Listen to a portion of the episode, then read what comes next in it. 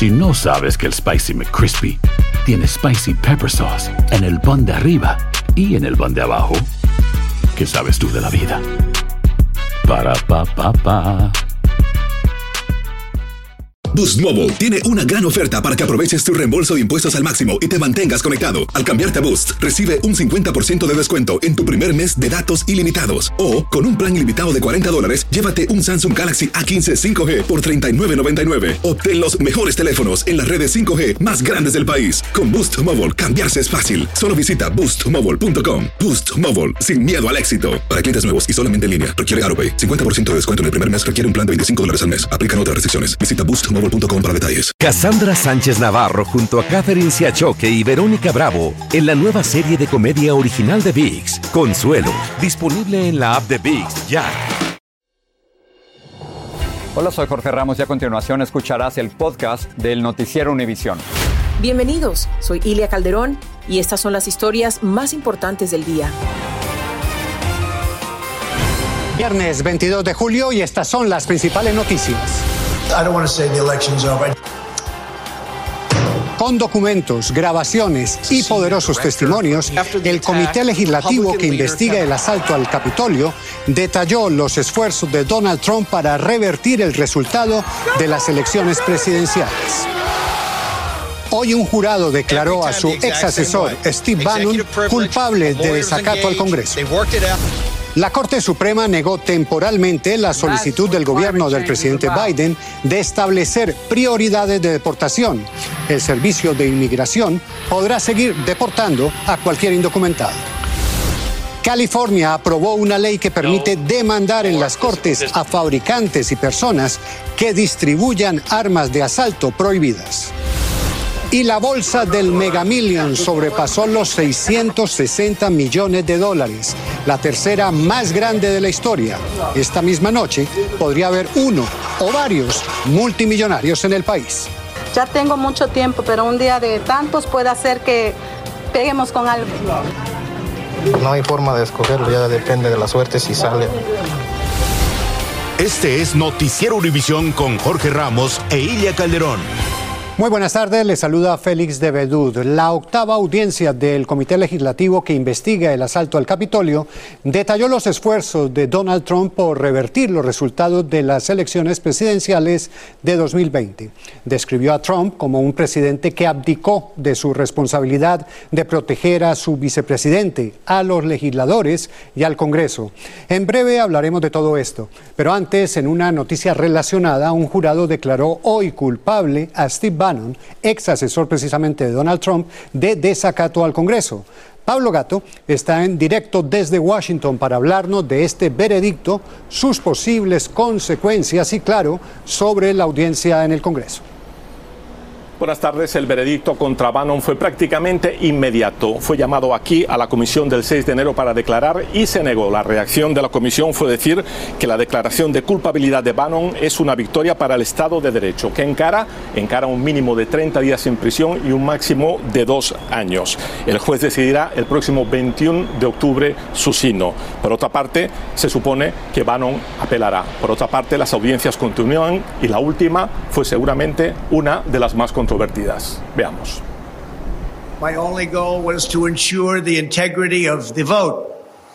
En estas tomas se ve a Trump preparándose para grabar su mensaje al país el día después del asalto al Capitolio. Molesto, se niega a aceptar que había perdido las elecciones. Congress has certified the results. I don't want to say the election's over. I just want to say Congress has certified the results without saying the election's over, okay? And to those who broke the law, you will pay. We love you. You're very special. El día anterior había dicho a los insurrectos que los amaban y que eran muy especiales. La comisión investigativa también mostró vídeo del senador republicano por Missouri, Josh Hawley, escapándose corriendo del Capitolio. Momentos antes había levantado el puño en señal de apoyo a los insurrectos. También se compartió el testimonio de un agente de seguridad de la Casa Blanca que dijo que se estuvo muy cerca de disparar a matar a los insurrectos porque se acercaron demasiado a Mike Pence, así como fotos de los legisladores escondidos durante el asalto. y al líder republicano del Senado, Mitch McConnell, llamando al secretario de Defensa para pedir ayuda. El abogado de la Casa Blanca declaró que Trump no pidió ayuda para el Capitolio. Trump cometió negligencia en el cumplimiento de su deber como presidente, afirmó el comité. El panorama legal y criminal de Trump se está complicando mucho. Trump afirma que la comisión está politizada y que no hizo nada ilegal. En junio, el 67% de los republicanos pensaba que le robaron las elecciones a Trump, pero la última encuesta indica que el número ha bajado al 55%. En Washington, Pablo Gato, Univision. Un hombre portando un arma cortopunzante aparentemente intentó apuñalar a Lee Seldin, candidato republicano a gobernador de Nueva York.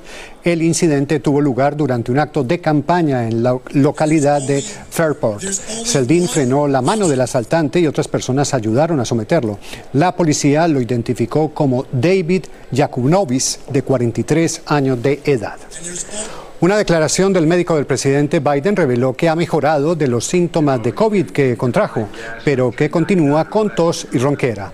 Biden apareció hoy de manera virtual desde la Casa Blanca en una reunión con sus consejeros, donde abordó los esfuerzos para bajar los elevados precios de la gasolina.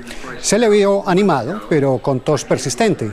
También dijo que sentía que se sentía mejor de lo que sonaba.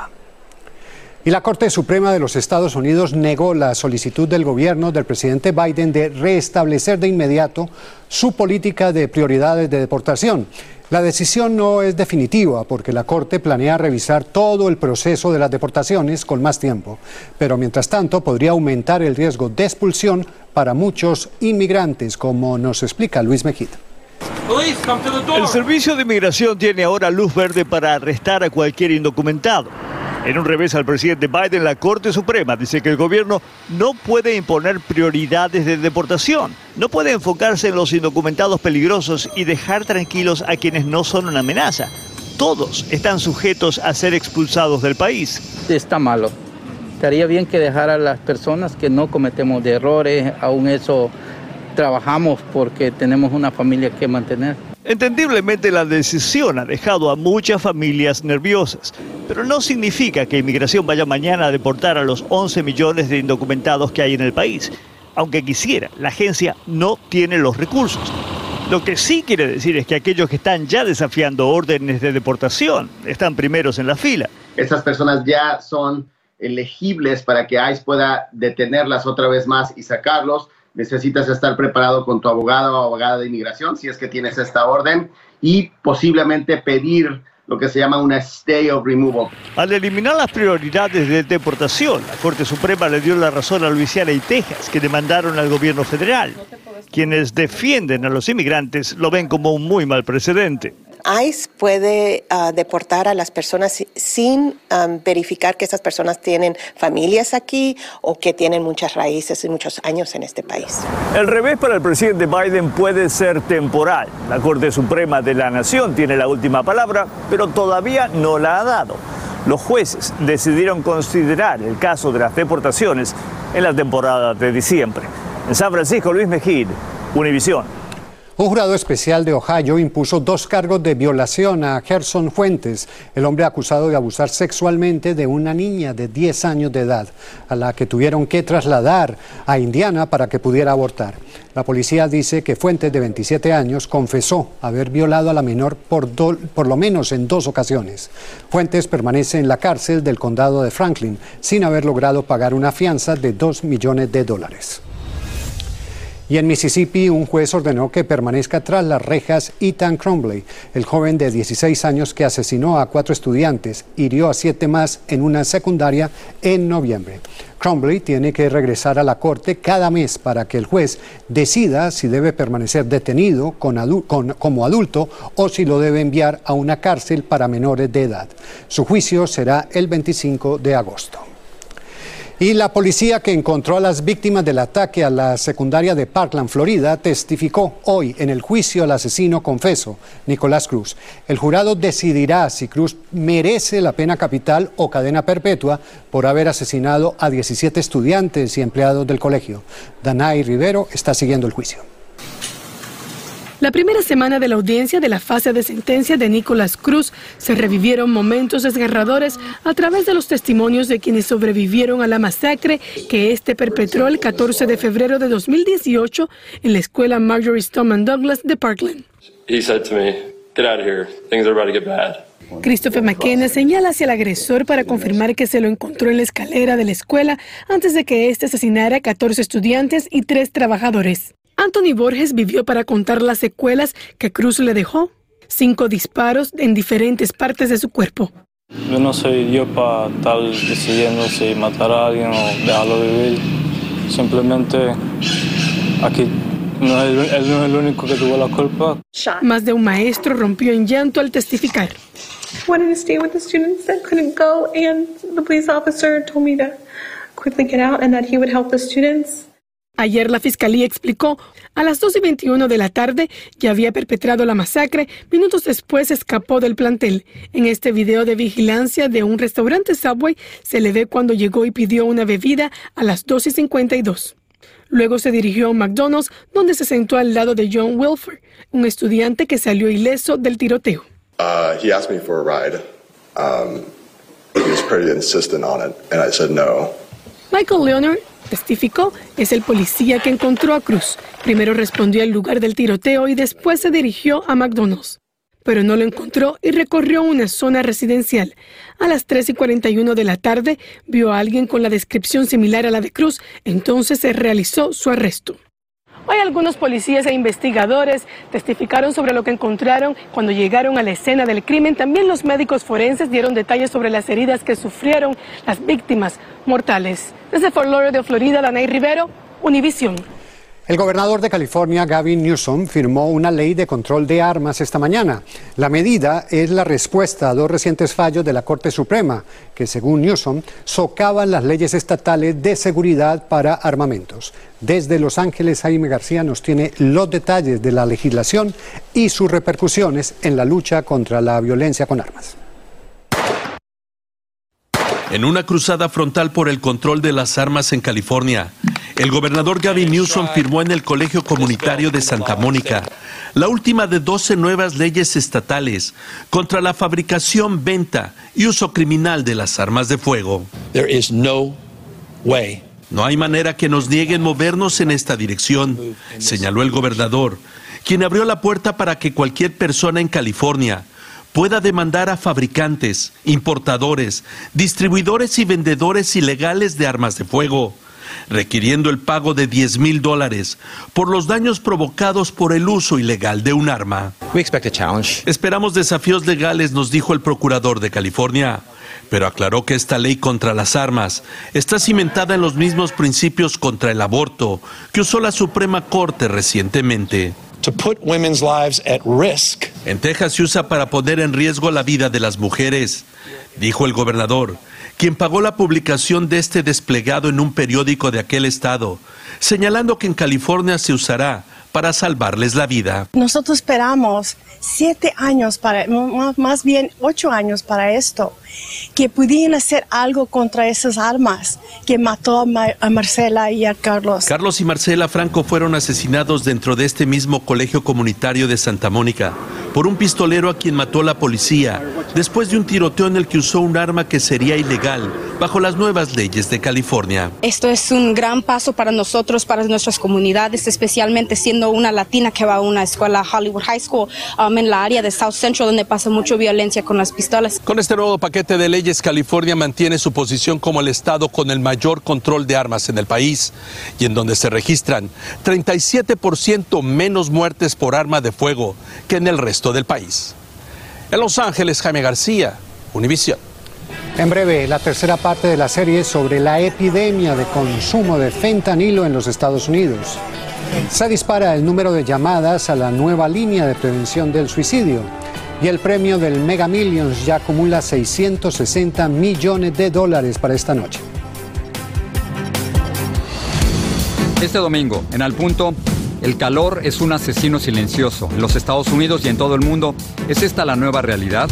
nuevo informe culpa a varios cuervos policíacos en Uvalde, Texas, por no hacer nada durante 77 minutos. Escucharemos a los padres que perdieron a su hija ese día. Veremos por qué dos de cada tres mexicanos se sienten inseguros en el lugar donde viven. La dictadura de Daniel Ortega encarceló a sus esposos. Hoy ellas vienen al programa a exigir que los liberen. Y una mujer mexicoamericana se convierte en la primera poetisa laureada del país. Todo en al punto. Aloha mamá, ¿dónde andas? Seguro de compras. Tengo mucho que contarte. Hawái es increíble. He estado de un lado a otro con mi unidad. Todos son súper talentosos. Ya reparamos otro helicóptero Blackhawk y oficialmente formamos nuestro equipo de fútbol. Para la próxima te cuento cómo voy con el surf y me cuentas qué te pareció el podcast que te compartí, ¿ok? Te quiero mucho. Be All You Can Be, visitando goarmy.com diagonal español. Hay gente a la que le encanta el McCrispy y hay gente que nunca ha probado el McCrispy. Pero todavía no conocemos a nadie que lo haya probado y no le guste. Para pa pa pa. Boost Mobile tiene una gran oferta para que aproveches tu reembolso de impuestos al máximo y te mantengas conectado. Al cambiarte a Boost, recibe un 50% de descuento en tu primer mes de datos ilimitados. O, con un plan ilimitado de 40 dólares, llévate un Samsung Galaxy A15 5G por $39.99. Obtén los mejores teléfonos en las redes 5G más grandes del país. Con Boost Mobile, cambiarse es fácil. Solo visita boostmobile.com. Boost Mobile, sin miedo al éxito. Para clientes nuevos y solamente en línea, requiere AroPay. 50% de descuento en el primer mes requiere un plan de 25 dólares al mes. Aplican otras restricciones. Visita boostmobile.com para detalles.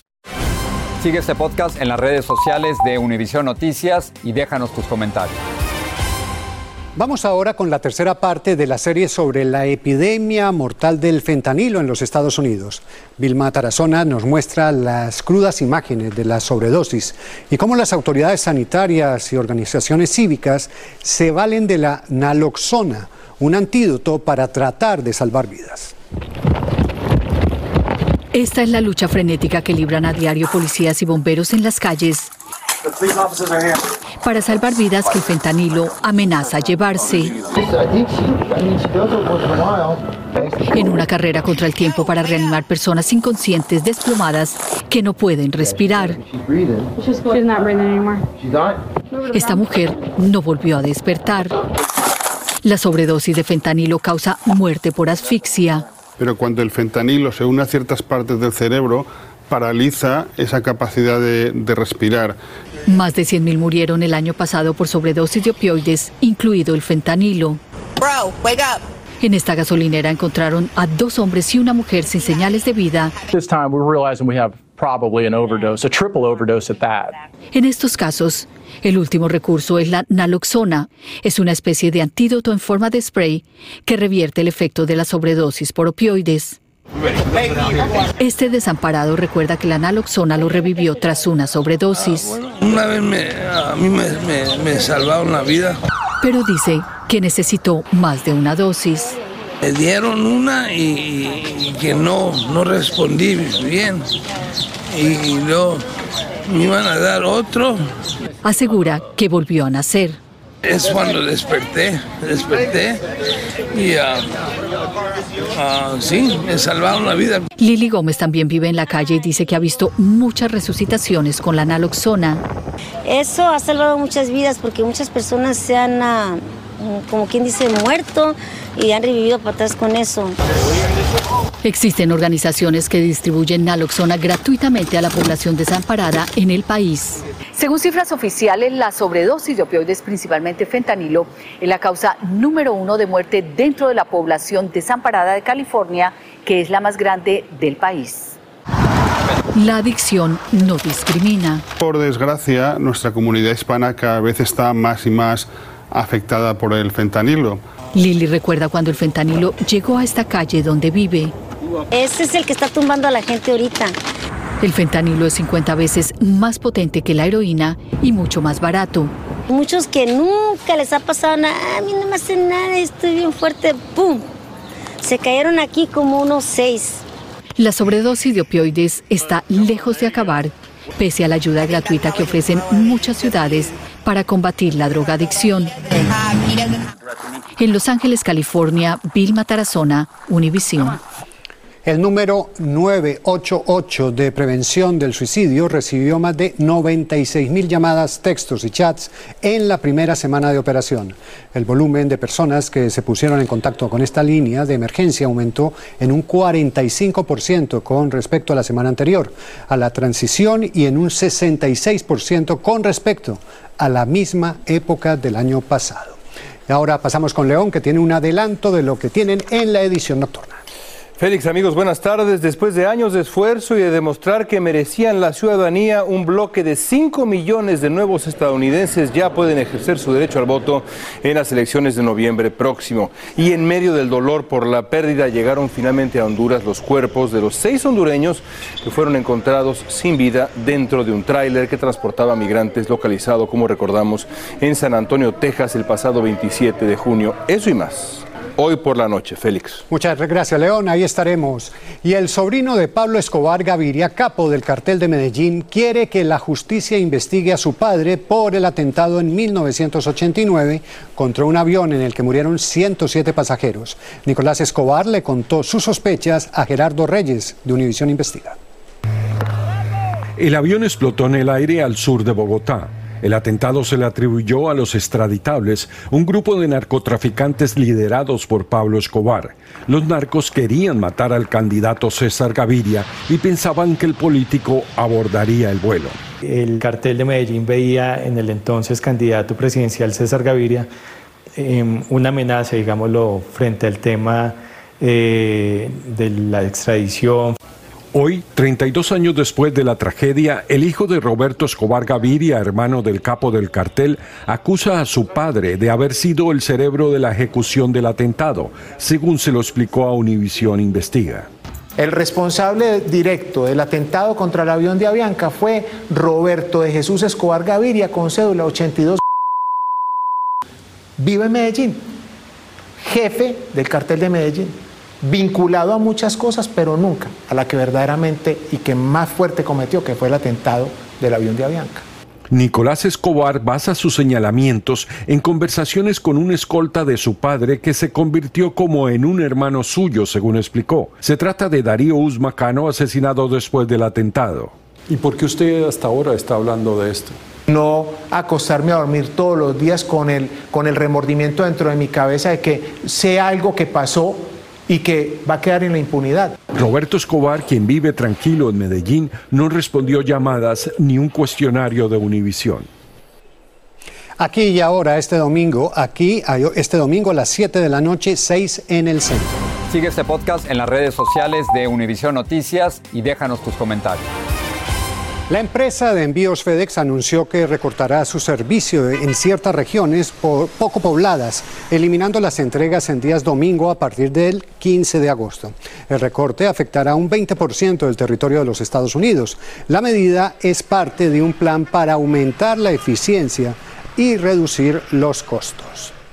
Y fiebre de millones. Crece la bolsa acumulada del Megamilios y con eso la esperanza de millones de nosotros, que ya compramos tiquetico. Son 660 millones de dólares los que se juegan esta noche. La pregunta de muchos es, ¿cuáles son las posibilidades de que alguno de nosotros no lo ganemos? Aquí va el dato. 302 millones el premio mayor. Ha crecido tanto porque no ha habido ganador en tres meses. Blanca Rosa Vilches toma la temperatura de la fiebre millonaria. Es el tercer acumulado más grande en la historia del Mega Million del estado de New Jersey y el noveno en todo el país. Nadie quiere perder la oportunidad de ganarla a través de los 45 estados de la nación en donde se juega. Yo juego las fechas de mis hijos.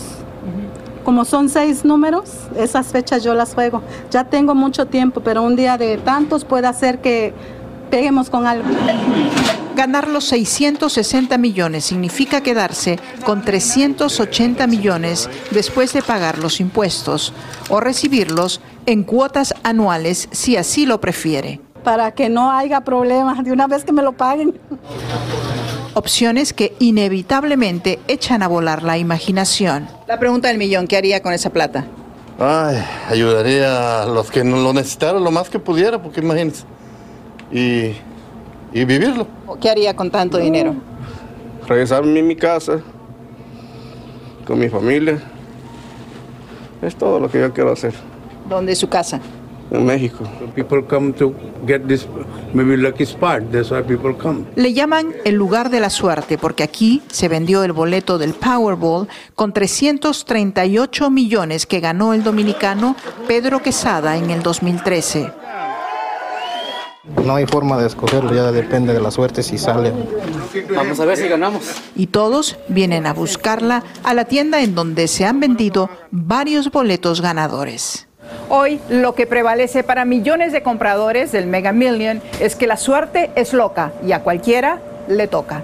En Passaic, New Jersey, Blanca Rosa Vilches, Univision. Si no vengo mañana, ya saben qué pasó. Suerte, que descansen.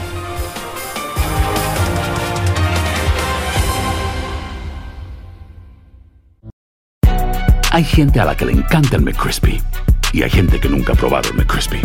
Pero todavía no conocemos a nadie que lo haya probado y no le guste. Para pa pa pa. Boost Mobile tiene una gran oferta para que aproveches tu reembolso de impuestos al máximo y te mantengas conectado. Al cambiarte a Boost, recibe un 50% de descuento en tu primer mes de datos ilimitados. O, con un plan ilimitado de 40 dólares, llévate un Samsung Galaxy A15 5G por $39.99. Obtén los mejores teléfonos en las redes 5G más grandes del país. Con Boost Mobile, cambiarse es fácil. Solo visita boostmobile.com. Boost Mobile, sin miedo al éxito. Para clientes nuevos y solamente en línea, requiere AroPay. 50% de descuento en el primer mes requiere un plan de 25 dólares al mes. Aplican otras restricciones. Visita boostmobile.com para detalles. Cassandra Sánchez Navarro junto a Catherine Siachoque y Verónica Bravo en la nueva serie de comedia original de VIX, Consuelo, disponible en la app de VIX ya.